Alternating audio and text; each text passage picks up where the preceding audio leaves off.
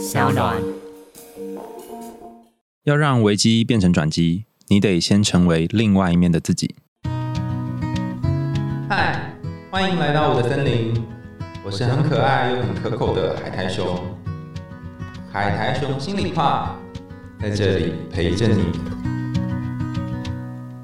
各位听众朋友，大家好，欢迎回到海苔熊心里话，我是海苔熊，跟大家分享一个故事。我小时候啊，常常去表哥家打电动，那时候很流行快打旋风，还有超级玛丽。有一天，我就问表哥说：“哎，表哥，表哥，为什么公主每次被抓走啊，然后超级玛丽都要在恶龙的手中救回公主？为什么都是这样？为什么不是超级玛丽被抓走这样？”表哥就回答我说。哦，这个世界本来就是这样啊，女生就是要被抓走的，男生的任务就是去解救公主。那那时候因为我年纪还小，还不了解这当中有什么性别上面的刻板印象，我就继续问表哥说：“表哥，表哥，可是为什么公主会不断的被抓走嘞？她怎么会笨到每次都掉到恶龙的手里嘞？”然后表哥就回答我说：“那是因为如果公主没有被抓走的话，我们就没有电动可以玩喽。”我那时候想想，诶，有点道理，所以我们两个就继续打电动。那这件事情就这样子不了了之哦。到现在这几天在准备这个故事的时候，我才想起这个回忆。那为什么会想起这件事情呢？刚刚在讲这个超级玛丽的故事，我猜大家可能多多少少也看过很多的呃故事或者是冒险游戏，是长这样子。就有一个男主角，他要去解救某个公主。那某个公主她被魔王抓走。比方说，之前我跟 Skinny 很喜欢玩那个《萨尔达传说》，就是类似的内容。那这个脚本大家都很熟悉嘛。呃，不过呢，今天要讲的这个故事刚好跟前面讲的这个完全相反，然后我也觉得很特别，就是一个另外一个角度的故事，是有点像是公主来解救王子，或者是皇后来解救国王。在讲今天的故事之前呢，先跟大家介绍这个故事的来源。这一本书是我第一年到医院工作的时候，那那时候我的一个呃心理师朋友叫做毛毛兔啊，就是。毛很多那个毛哈，兔子的兔，毛毛兔他在清出清他们家的书籍的时候送我的一本书叫做《大人心理童话》。那那时候我还不知道，我甚至连荣格是谁都不晓得哦，就。因为之前都念的是科学心理学，所以没有接触这方面。他说他这边有很多本书，然后你就看你什么是有兴趣的，然后就看这本哦，好酷哦，然后就拿了。大人心理童话的作者是 Aaron King，那他自己是一个荣格分析师。这本书的出版年哈超级久的，我后来才发现，因为他大概是十年前我从毛毛兔手上拿到嘛，他出版年是民国八十八年诚心出版，我不确定现在还能不能买到哈，但是里面的内容我觉得非常有趣。他讲的故事不是呃以前我们听到那种。小时候的他讲的故事是比较偏向中年的童话故事。如果大家有印象，之前我有跟大家介绍另外一本书，也讲的是呃长大以后的事情。那这一本是比较早一点拿到的大人的故事，这样。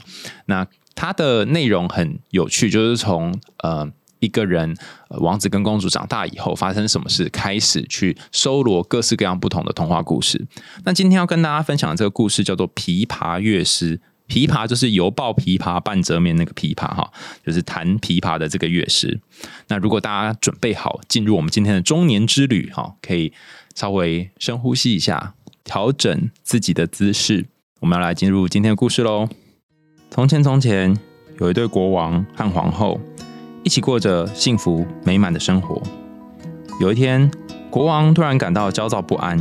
决定要对一位以残忍、邪恶著称的一位君王宣战。他是一个邪恶的君王。于是，这个国王号召了大批军队和太太告别，随后就扬帆出发。当国王到达那个异教君主，我们暂时简称他叫魔王，好，这样比较容易啊。当国王抵达魔王的领土的时候呢，他的军队所向无敌，大获全胜。国王十分高兴。但在魔王于别的地方又号召了新的军队，几天内发动了第二波攻势，结果把国王打得稀里哗啦啊，就败战而逃。可是呢，国王并没有逃跑，因为国王的手下和人马全部都被杀光光，然后剩下国王一个人被俘虏送进地牢。从那天起，国王每天早上都得跟其他的俘虏一起去工作，像在田里面一样，跟牛一样默默的耕田。到了晚上，国王回到阴湿的地牢里面，往往精疲力竭，受尽羞辱。就这样过了三年，国王终于和一个守卫变成了朋友，请他偷偷送一封信过去给皇后。他在信里面叫皇后把一切的财产全部卖掉，然后换成赎金，交给那个魔王，把国王赎回来。大家可以想象吗？就是我我写信给我的老婆，然后跟我老婆说：“哎哎哎，我跟你说，我我快死，我快死了，你把我们家里面的财产都卖卖好，然后把这个财产拿去给魔王，然后把我救出来。”这样，他基本上就是写了这样一封讯息。那皇后收到国王的信之后呢，伤心的哭了。她一直没有国王的消息，很早就担心国王性命不保。不过她得知了国王的状况，更难过。为什么呢？她仔细思索眼前的状况，她在内心默默的 OS：“ 她说，我又不能够亲自去找那个魔王，否则我可能会变成他的妾。可是这么大一笔钱，我又不放心叫别人带去。”该怎么办呢？皇后在房里面来回踱步，突然灵光一闪，哈，后面出现那个名侦探柯南的一道光。她想到一个主意，她把美丽的长发呢剪下来，脱去皇后的长袍，改穿上吟游诗人的简朴服饰，然后抱着一把琵琶秘密出宫。皇后假扮成一个小男孩，吟游诗人，这样浪迹天涯，四处走唱，弹琵琶。他靠着唱歌换取搭船的机会，借由这种方式反复辗转转乘，哈，来到了魔王所统领的国度。他坐在魔王城堡外面开始弹琵琶，优美的歌声连鸟儿都忍不住停下来聆听。魔王也听见了他的歌声，于是派人把他叫进宫里面来。孩子啊，魔王对假扮成小男孩的皇后说：“你的音乐带给我很大的安慰。”你就在这里弹琵琶、唱歌给我听吧。只要你能够在这里待上三天，你要什么我全都给你。皇后听了魔王的话，深深的一鞠躬，然后双手就放在琴弦上面，开始弹奏。这个巨大黑暗的城堡里面，马上洋溢着歌颂爱情与战争的乐章。那天，魔王深深的陶醉在其中。连饭都忘了吃，就这样过了一天，过了两天，过了三天，皇后的演奏更加优美动人。但是弹完三天之后，皇后就停下来了。陛下，皇后说：“我得向你告别了。我是个旅行者，旅行就是我的家。”这时候，魔王只好叹了一口气，跟。这个皇后假扮的小男孩说：“哎，这也是没办法的事。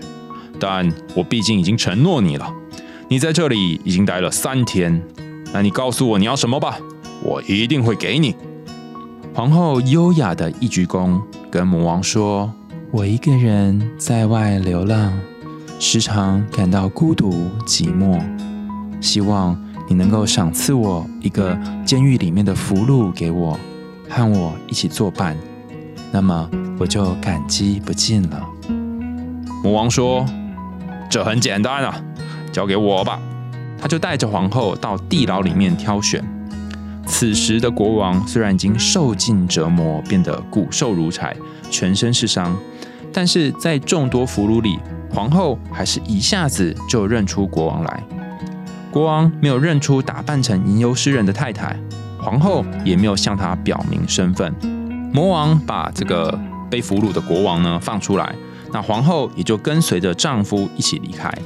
他们两个一起经历了漫长的旅途，从魔王的领地又辗转转乘哦，各种方式想要回到国王的国土。但是这个旅途当中，国王都没有认出自己的太太，皇后也没有揭发他自己的身份。最后，他们终于走回自己的国家，因为两个人都到自己的国家了嘛。哈，国王就跟皇后说：“老实说，我是这里的国王，只要你放了我，我一定会好好的报答你。”皇后跟他说：“你放心的去吧，我不用别人报答。”国王不愿意就这样和他的恩人分开。于是他就跟吟游诗人，就是这个皇后说：“至少让我好好请你吃一顿饭吧。”但是皇后还是婉拒了。到这里为止，国王还是没有认出眼前的吟游诗人就是皇后假扮的。于是国王和这个吟游诗人就在这个地方分手。国王迫不及待地朝自己的城堡走去，但皇后她自己知道一条捷径，抢先国王一步回到宫里面。她脱下吟游诗人的服饰，重新穿上皇后美丽的长袍。全国人民都热烈欢迎国王回来，但当皇后上前迎接国王的时候，国王却对她不理不睬。这个女人是谁？国王很生气地问。是谁让我在牢里等死，却不去救我？宫里面的大臣告诉国王，皇后接到他的信那天就消失不见了。国王听了之后更加愤怒，这个不忠的女人。皇后回到房间里，换穿上吟游诗人的服饰，拿起琵琶，走到宫外开始弹奏。国王听了，立刻冲出城堡，然后大叫：“什么？”他就是救我的那个人。他随即拉起吟游诗人的手说：“你现在可不能够拒绝我了，你一定得告诉我你想要的是什么，我会设法满足你的要求。”接着，皇后说了一句非常浪漫、闪光满满的话。她说：“我不要别的，我只要你。”皇后一边说着，一边脱下吟游诗人的衣服。露出原本的样子，国王愣了一下，然后才伸出双手拥抱皇后，请求皇后原谅他。他谢谢皇后去救他，又下令办了一场庆祝大会，一方面庆祝他获救，另外一方面也赞颂皇后的智慧。大家听了这个故事有什么感觉跟想法呢？你可以先按暂停，然后留言在下面告诉我说你听了有什么感受啊？那等一下我可以跟大家分享我听这个故事的感觉，还有我对这个故事有没有什么不同的角度看法？这样，那这故事因为是来自于大人心理童话，所以我会分享一些书里面它本来就有的论点，然后我就会再说说自己的想法，对对于这些论点的想法。所以等一下我会引用一些书里面的内容。不过我第一次看到这个故事的时候呢，有一种很复杂的心情。大家不会觉得很怪吗？就这个国王，他竟然没有认出他的太太，然后太太反复几次之后，他还是没有认出来。最后一定要太太把吟游诗人的衣服穿上去，然后再脱下来，里面露出那个皇后的长袍，才看得出来。这国王是眼睛脱窗吗？这太扯了吧！这近视有没有这么深啊？哈！可是我后来就在想了一下，又发现，哎，其实人生很多时候就是这样子，哎。你会绕了一圈之后，才会发现最重要的东西可能就在你眼前，但是你却没有发现。我我昨天跟呃两个 YouTuber，一个是小刀日口，一个是文森，然后一起去聊天吃饭，这样。那我们在聊过程当中，文森又讲了一件事情。文森说，他之前看过一个说法，他说人生最重要的事情呢，往往是无价的，但是第二重要的事情，往往是最贵的。然后我怎么想都觉得哪里怪，这怎么有点听不太懂哈？那后来我就请小刀日口跟文生两个人仔细的跟我分析哈，因为他们两个之前就聊过这个主题，跟我分析说到底什么为什么第二个才是最贵的。然后他们两个讨论完之后，我就得到一个结论哈，原来呃你会花一辈子去追求那个第二重要的东西，比方说金钱啊、名利啊，然后好的职位啊，你会花一辈子再去做这件事情。可是当你拥有了这些第二重要的东西之后，哦，比方说你可以年薪百万或两百万、三百万，开始开了豪车，啊，住了豪宅，哈，好像各方面都已经达到一个成就之后，你才会发现，哎，好像这并不会让你快乐，你还是过重复的一样的生活。所以，或许真的让你快乐的东西，就是你很平凡的坐在家里面的一张桌子上面，然后喝一口茶。那虽然他这样说哈，但是因为昨天晚上我跟他们聊天的时候，我就吐槽文森还有小到日口，我就说那是因为你已经获得了这些钱，然后年薪有几百万，你有这些房子，你有车，你才会说哦，这个东西不是很重要。如果如果你是在就是一口饭都吃不饱的情况下，或者是每天还要在想着下个月的水电费、房租怎么办，你根本就不会觉得呃，就是钱这件事情是第二重要，或者名利这件事情是第二重要。然后后来他们两个也跟我分享说，其实是这样子的，就是人要越过这些重重的阻碍，然后等到你拿到那个第二重要的东西的时候，你才会感觉到它是第二重要的。意思就是说，不是叫你不要赚钱，是你要赚够多钱的时候，才会觉得哈，其实钱好像也没有那么重要。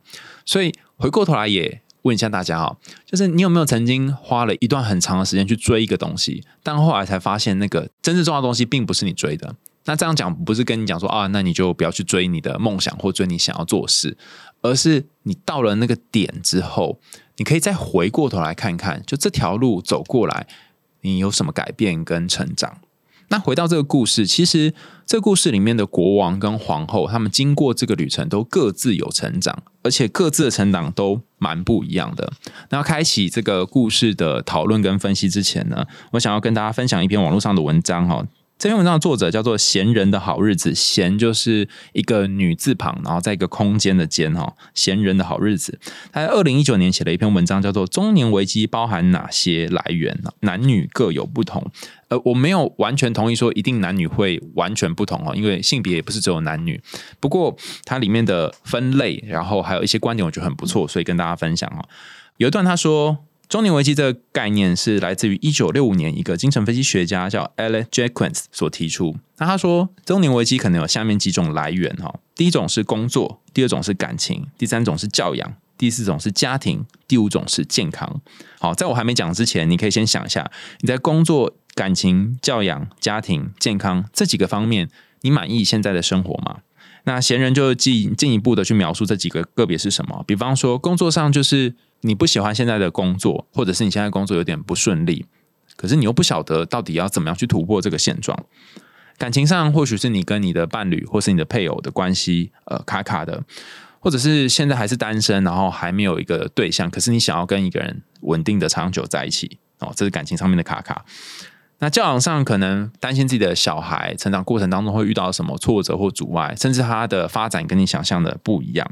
或者是另外一个路线，是你根本就没有小孩，但是你很想要小孩，所以内心有另外一种惶恐不安的感觉。那刚刚讲的是向下嘛，向上就是有父母、有家人，可能你会担心家人生老病死的问题，还有照顾的一些问题，就是要怎么样顾他们啊，然后要陪他们去医院啊，这也是往上的一个压力。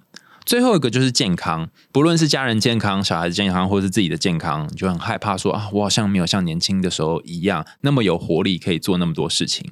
好，那以上是闲人的观点哈。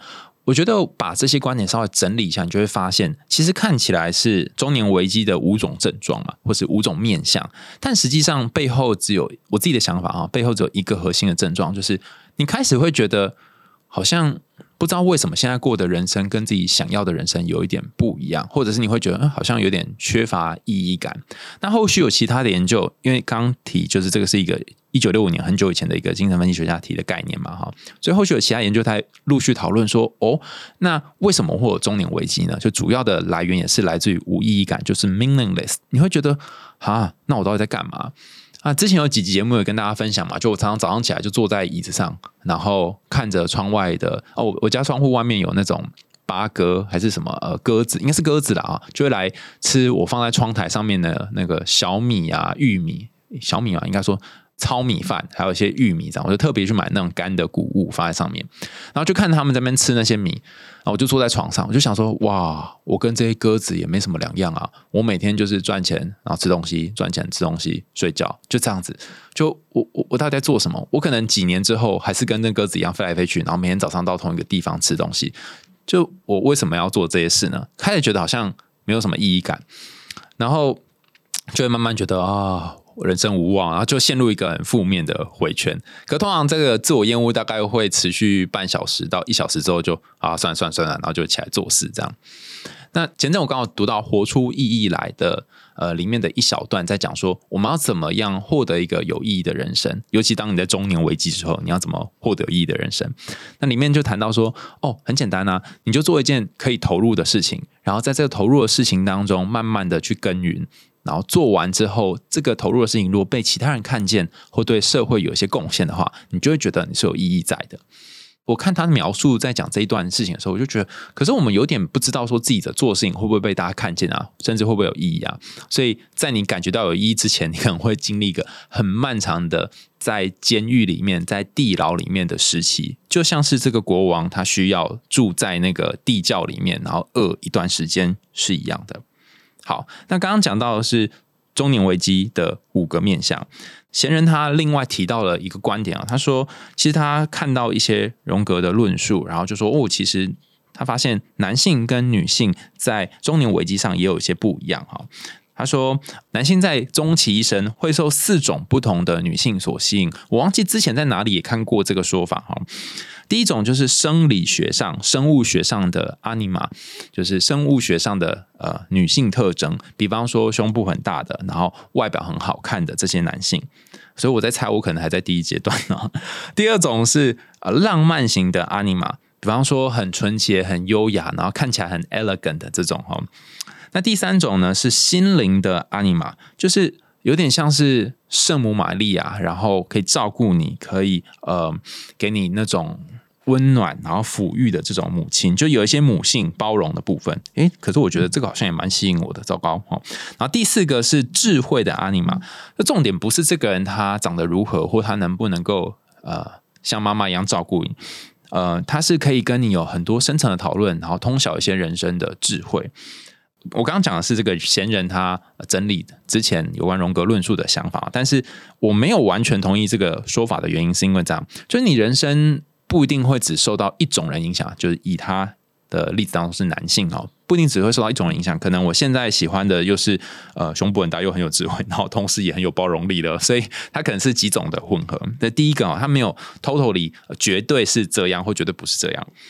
然后另外一件事情是，每个人的阶段可能会不同。比方说，有的人可能从小就是妈宝长大，所以他第一个喜欢、第一个阶段喜欢的女性，可能是像妈妈一样，就是心灵的阿尼玛，跟圣母玛利亚一样。然后慢慢慢慢才进到呃，像青少年时期会受外表吸引等等。所以呃，每个人都不一样，而且每个人的阶段可能也会不同。好，那不过我讲出这四个阶段是让大家感觉一下哈。各位，你可以想想你身边的男性，或是你本身就是个生理男，你感觉一下你现在在哪个阶段呢？或者是你认识的这些男生们，他现在在哪个阶段呢？他还在外表的阶段吗？他还在喜欢妈妈的阶段吗？他还在喜欢那种很 elegant、很优雅的人的阶段吗？或者是他在那种想要跟你有更多深度沟通的阶段呢？哈，那欢迎你，你也留言告诉我说他在哪一个阶段哦。好，那刚刚讲的是闲人他分享的。男性的阶段，那女性的阶段长什么样子呢？他在里面大概举了一些例子哈，比方说，他说他有一天去嗯买东西的时候，然后被人家叫姐姐，他就开始意识到说什么，我开始已经进入了被叫姐姐的年纪了哈。我我猜他应该是一个生理女性啊，因为才会有叫姐姐这种状况。我我猜的哈，但我不知道实际状况是如何。然后，然后他写这段的时候，就想起啊，慧文有写过一本书，应该是前几年出的，叫做《我想看你变老的样子》。然后里面也讲到女性变老这件事情，包含女性在年龄跟生理上的变老，以及在心灵上的变成熟，甚至是接受自己变老这件事啊。这样听起来有点抽象啊，但是我可以跟大家分享一下啊，就是你可以感觉一下，你从什么时候开始不会再被叫妹妹？然后从什么时候开始，呃，被叫小姐？那你在公司或是在呃其他工作的环境，你从什么时候开始被叫圈圈姐？好，比如说黄姐哈，或者是花姐之类，就是你开始被名字后面冠上一个姐的名称，或者是你在什么时候开始被叫阿姨或者是阿婆？好，那你被叫这些名字或被叫这些称谓的时候，那时候你的感觉是怎么样的？我有点忘记慧文在书里面分享的呃细节内容，但那本书写的真的很有趣啊！他也分享他自己对于变老这件事情的想法。不过我觉得有一点哦，现在还记得起来部分是，嗯，他花了一些时间描述说他如何呃感受到自己变老跟接受自己变老这件事情。那回到刚刚我们讲这例子身上，倘若你现在是会被叫圈圈姐，或是被被叫圈圈阿姨的，你可以感受一下你在被叫这些称谓的时候，你心里面在想的是什么呢？有的人可能出现一个声音说：“哈，我已经被叫阿姨了吗？或是我已经被叫圈圈姐了吗？我这么老吗？”有些人可能会觉得：“嗯，不错啊，算是一种对我的尊敬哈，我觉得蛮不错，我已经到了某种地位。”好啊，第一个是在称谓的部分，那另外一个是在外貌的部分哈，嗯。之前好像王记跟谁有讨论过，说每一个妈妈好像都有一件桃红色或者是紫色的大衣，好像到了一个年纪之后，不知道为什么，就是公园的妈妈们阿丧们就会去穿紫色大衣。然后我那时候在想说，哈，就是为什么 为什么会会大家都要买这种颜色哈？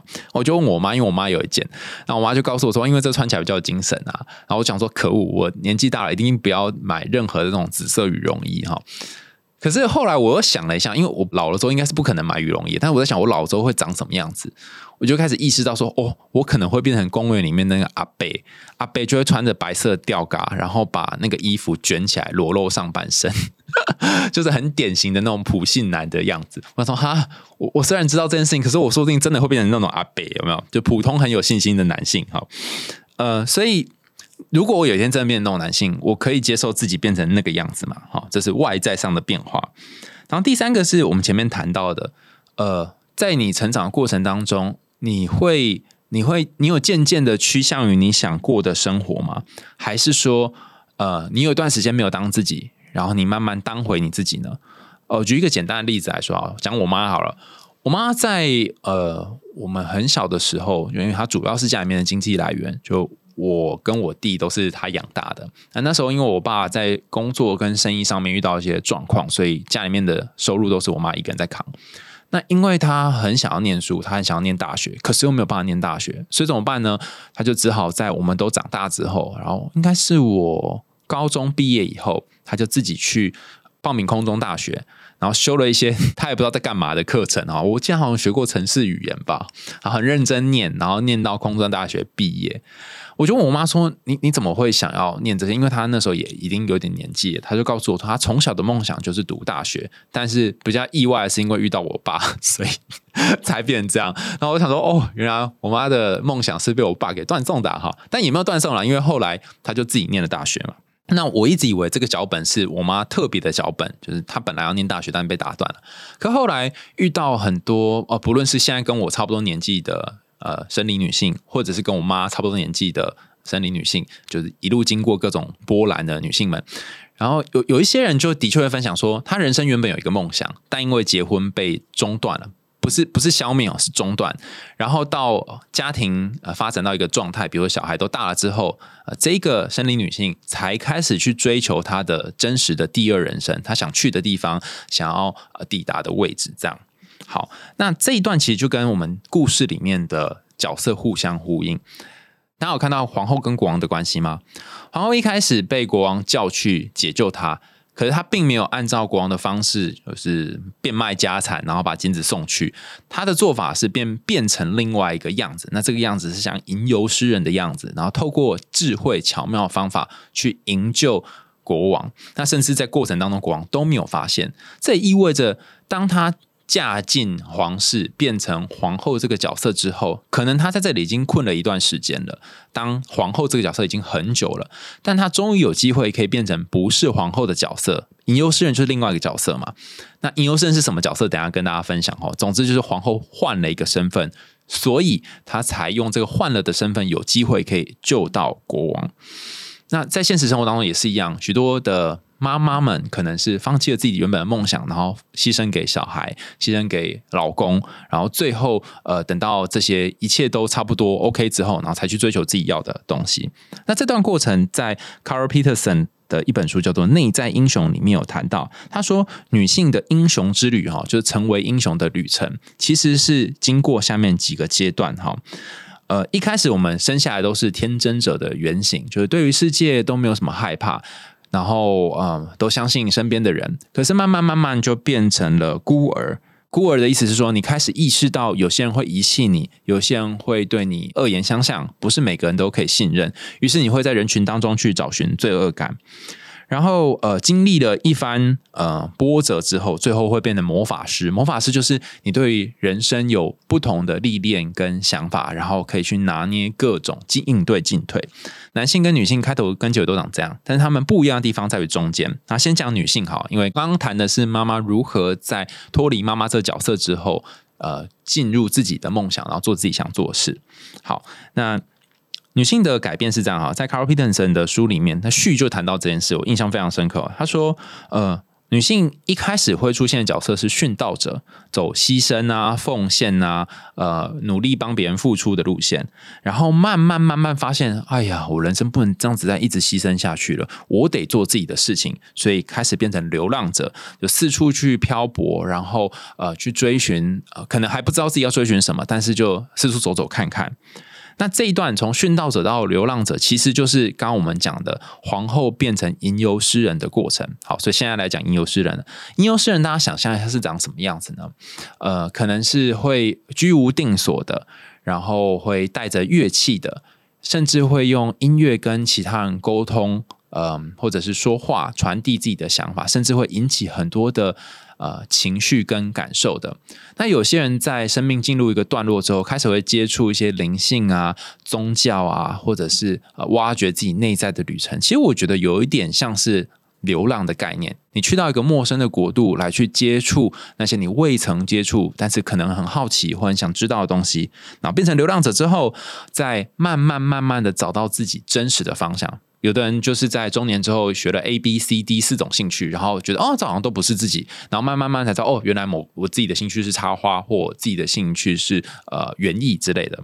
好，于是当你流浪者当了一段时间之后，女性就会进入她下一个阶段，叫做斗士，开始知道自己为什么而奋斗，开始知道自己要为什么努力，而且这个奋斗的角色不是为了身边的人，而是纯粹为了自己。所以许多人可能在中年之后看了一些书籍，然后才觉得说啊，我不要再为别人付出了，我不要再过别人的日子了，我要在我要过我的日子，然后最后变成魔法师。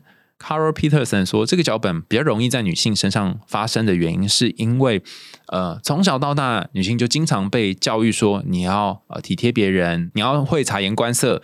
你要呃试着融入社群，然后不要太出风头，呃做事要谨慎小心。但男生就完全不一样啊，呃从小在外面野，在外面跑，然后跟别人打架，可能呃家长还会觉得说哦这样很正常啊，男生本来就是会打架。那个争斗跟力争上游是男性被期许的，反而呃就是要守着某个地方，要照顾身边的家人小孩，是女性被期许的。这也是为什么倘若一个家庭有呃最后一个是小女儿的。话，她经常容易变成要照顾家里面长者的角色，因为她被期许当成是那个呃照顾的人。可是如果最小的那个是儿子的话，就可能不一定会有这个状况，因为他或许就会被期许说，你还是要出去工作啊，然后你还是要有你的一番事业。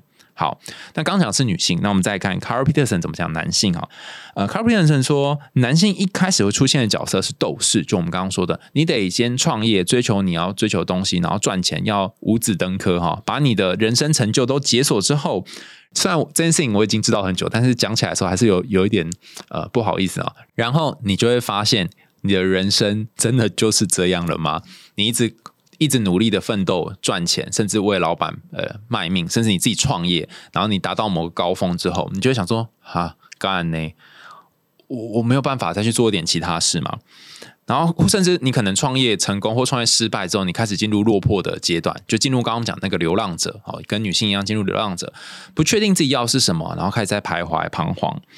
那后来有些人哈，他可以看到许多大公司的呃，生理男性老板，可能创业成功之后，然后呃，公司员工非常多，呃，年终奖金发很多之后呢，做一件事情就开始做善事，呃，或者是做志工。那为什么呢？因为他们会觉得说，我除了获得了一种现实生活或是物质上面满足之外，我们有可能获得一种心灵上的满足。这个满足是来自于为别人付出。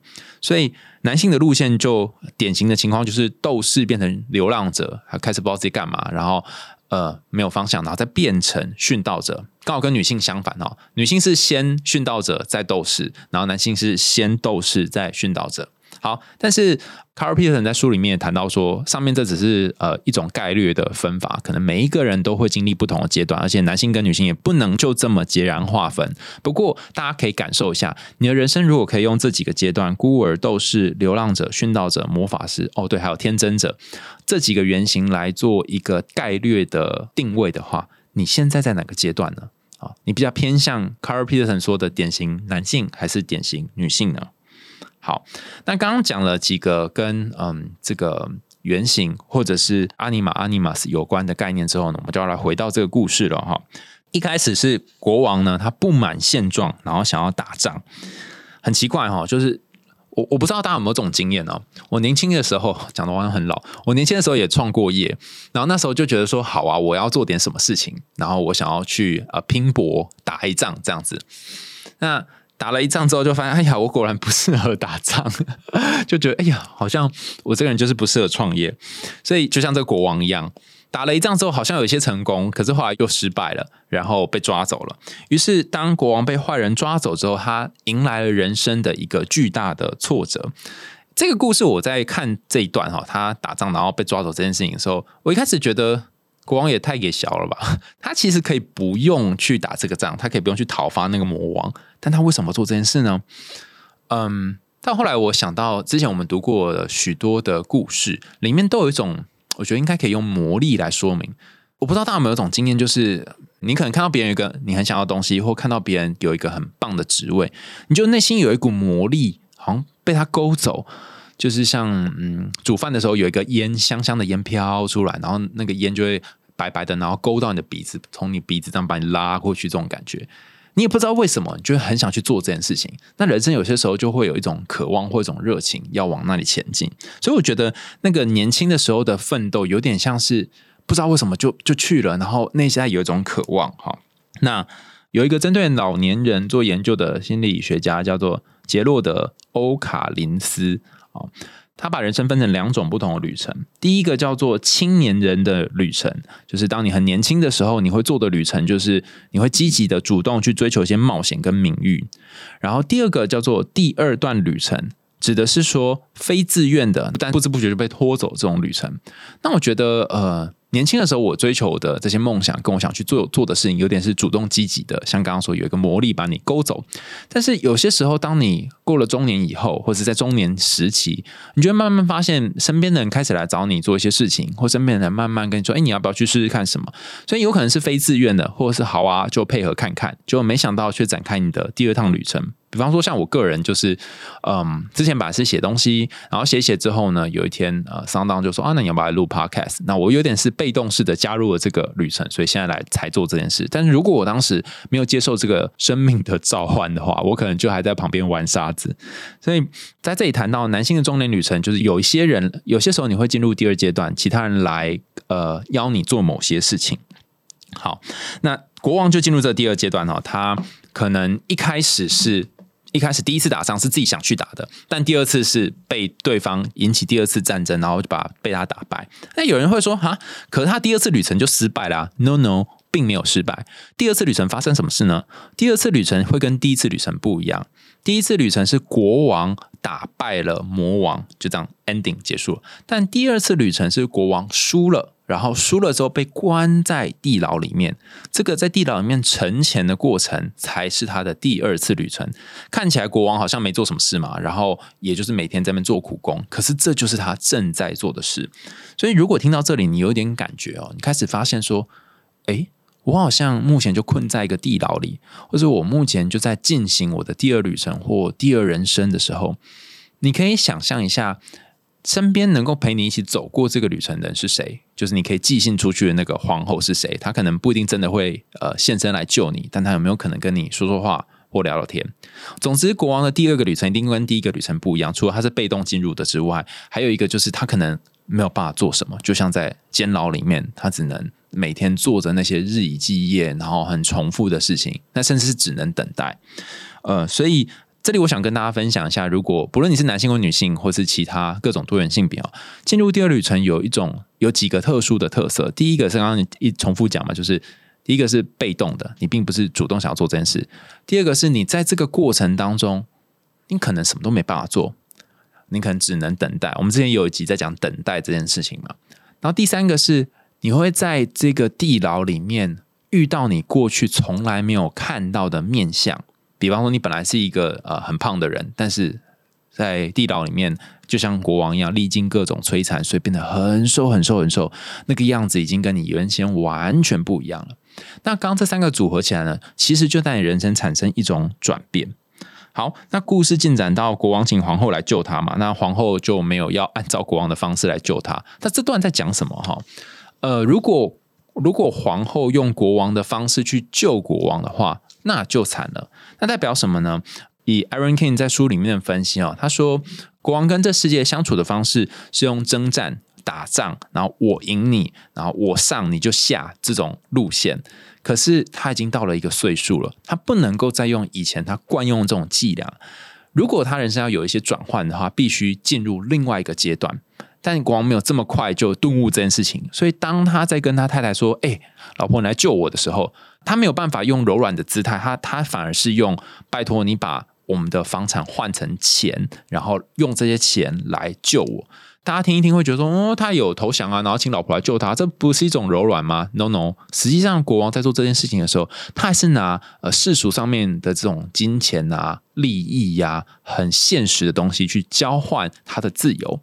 可是当你到人生的一个阶段之后，你就会发现这些世俗的东西没有办法再交换了，你可能要用别的东西来换。于是皇后就出现了，皇后就用另外一种方式来交换，用什么呢？她可能用感情或用爱的方式，用传递音乐的方式来换回国王这个人。那以前我们谈过很多故事都是这样哈，有一个典型的阿尼玛，还有一个典型的阿尼玛斯。在这个故事里面，阿尼玛斯可能就是国王，然后阿尼玛可能就是。皇后，那这两个角色通常在故事呃进展到中期，然后到结束之后呢，会经历一些转换。也就是说，你本来是一个很阳刚个性的人，但是慢慢慢慢，你内在那个阴柔的个性会被活出来。你本来是走向国王一样，会拿金钱、拿剑、拿大炮去征服对方的。但随着故事的进展，慢慢慢慢会看到自己那个比较阴柔，然后照顾，甚至是有嗯一些情绪的部分，像那个皇后的吟游诗人一样会跑出来。所以他有一点像是这个国王内在的两个部分开始有一些变动。表面上看起来是两个人了哈，实际上是一个人内心的两个部分，就是心中的国王和心中的皇后。在 Aaron King 大人的心理童话书里面的一百零六到一百零七页有一段话，我觉得写的有趣哈，但我不是完全同意，所以想要在这里跟大家分享。他说，男人在步入中年之后，会慢慢发现，伤害他们最深的不是他们年轻的时候所以为的女人，而是男人，尤其是他们自己的父亲。就像故事当中那个魔王哦，他其实是象征父亲黑暗而且伤人的那一面。但矛盾的是，男人在面对软弱、无助、女性化特质的同时，其实也和男性特质达成和解。好，呃，有几个地方我觉得讲的很好哈，但是有几个地方我不同意。首先，我先讲这个，我觉得讲的很好的部分。嗯，可能你一辈子都会觉得。糟糕，我这我我好像都被我妈妈影响，可是会不会你也被你爸爸影响一部分呢？只是你不晓得，或者是你一辈子都以为说我要脱离妈妈的情绪勒索跟掌控，但是会不会爸爸这个角色也有某种程度上面影响了你？可是你却没有发现他的那个影响在哪里呢？好，就是我们都把视野放在某一块，可是却忽略了另外一块。那当然，这件事也可以反过来啊，你以为他是爸爸影响你，但实际上会不会是妈妈影响你更多呢？哈。所以第一个是我觉得他点出父亲黑暗的这一面蛮不错的。所以在这个故事当中看起来是国王跟魔王，但实际上是国王跟国王的父亲啊，就有点像是原生家庭里面的那个父亲的原型这样。第二个我觉得讲的也不错的地方在于，之前我们几集的节目来谈说，我们好像跟内在的阴影和解，跟另外一块达成某一种协议嘛。所以他后面也说哦，我们要跟心中的另外一部分和解。不过我比较不同意的部分在于，嗯，实际上。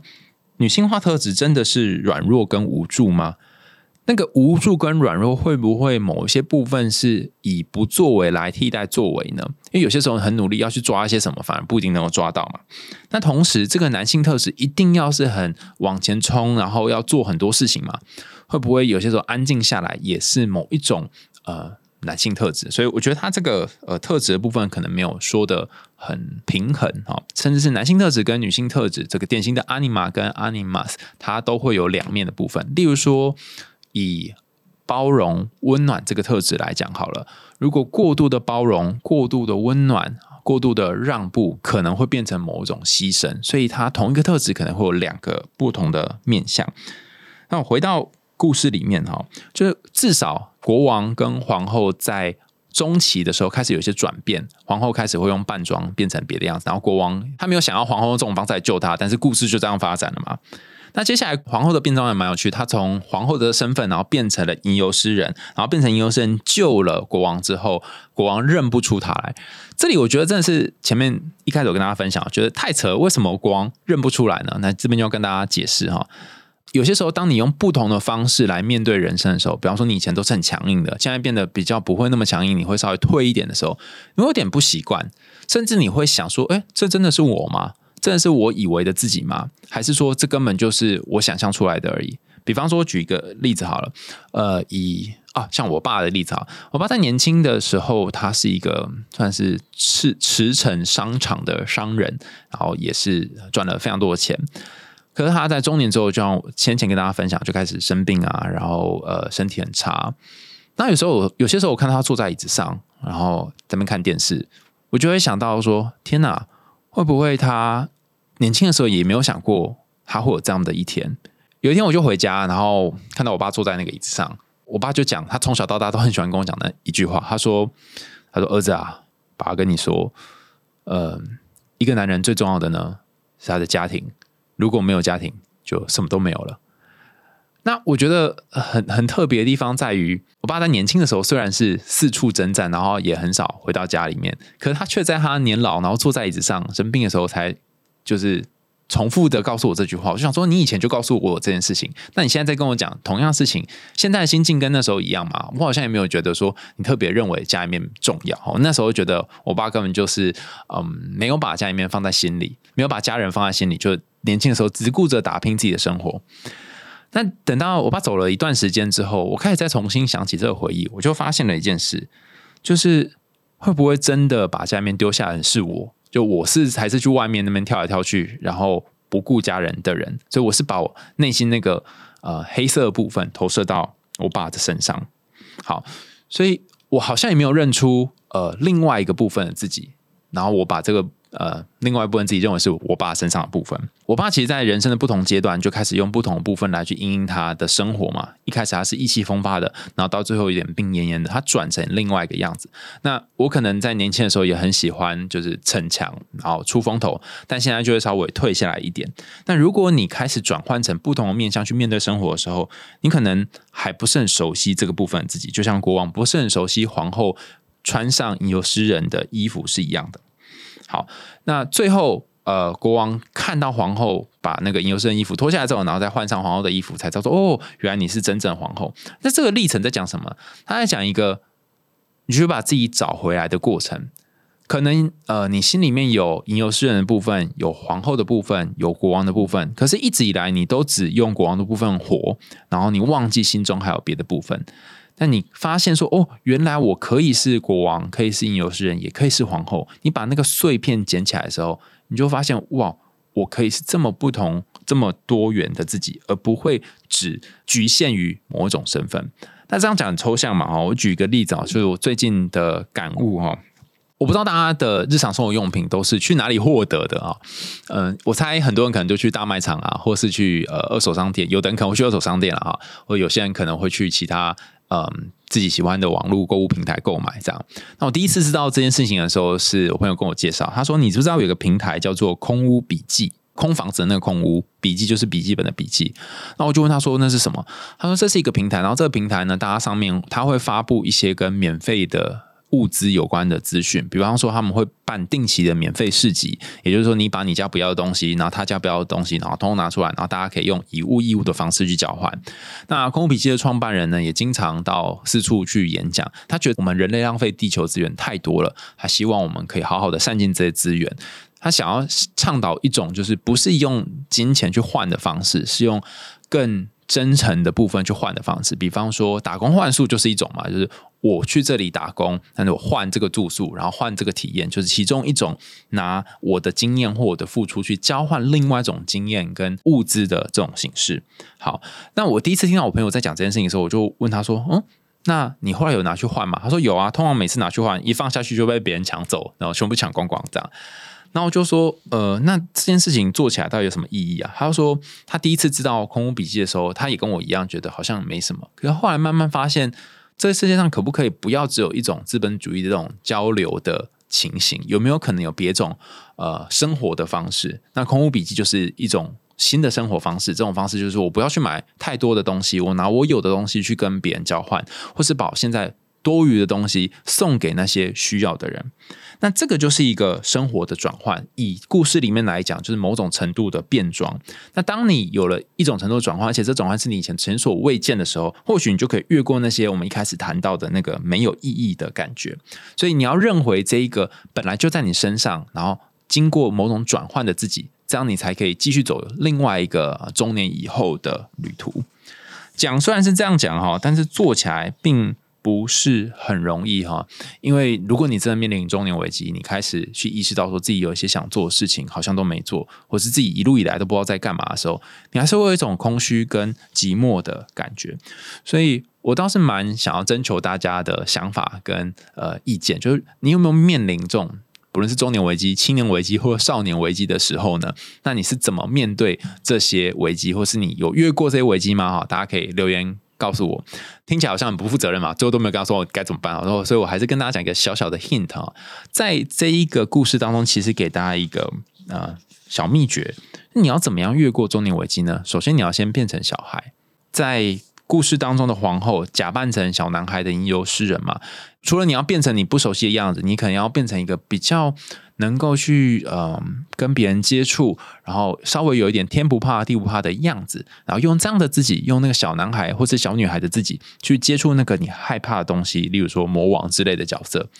如果你可以让那个小孩的我慢慢出来，可能你的这个空虚没有意义的感觉就会开始产生了一些转变。好，今天的故事听完，大家有什么想法或回馈呢？可以到 Apple Podcast 或是其他留言的管道跟我说说你听到了什么。还有今天有问了大家很多的问题，大家可以在下面留言告诉我你的感觉，还有你有没有些什么联想。也欢迎大家跟我分享你想听的故事，你可以敲完说哦，我想听什么什么故事这样好，那我们下次可能就会使用你的故事。我们海苔用心里话，下次见喽，拜拜。